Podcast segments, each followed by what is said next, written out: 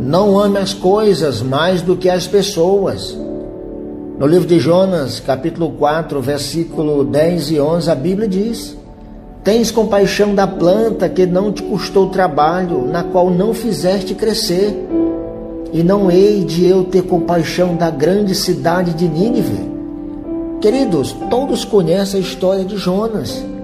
O profeta Jonas foi o único pregador que ficou triste com o seu sucesso, mesmo pregando contra sua vontade, numa cidade que não gostaria de estar, a um povo que não queria ver salvo, e mesmo proclamando uma mensagem sem uma única gota de esperança, testemunhou a convenção em massa de toda a grande cidade, querido.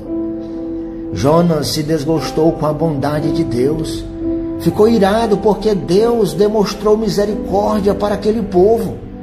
Mesmo depois de ver toda a cidade voltar-se para Deus, um povo que estava corrompido no pecado na sua época, Jonas esperou que Deus revertesse a situação, enviasse juízo em vez de graça aos ninivitas. Jonas ficou irado porque Deus havia perdoado seus inimigos. Jonas queria a condenação dos seus ouvintes, não a salvação deles.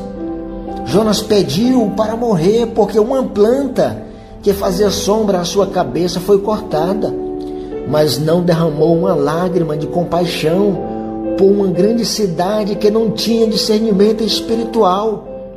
Jonas estava desorientado porque Deus perdoou os seus inimigos.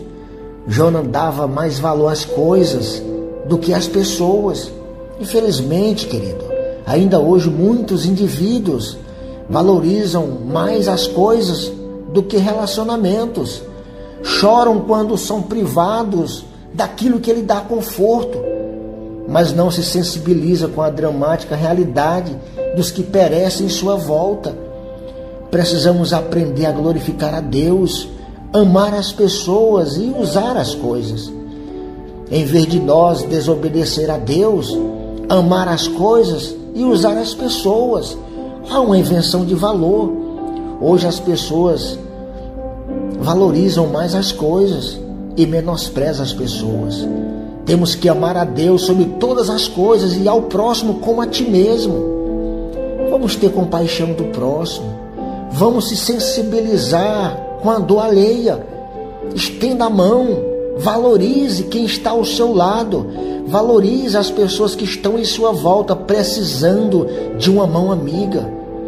Não use as pessoas, mas ame, estenda a mão, faça isso e Deus irá te abençoar. Essa é a dica de hoje. Não ame as coisas mais do que as pessoas. Que Deus abençoe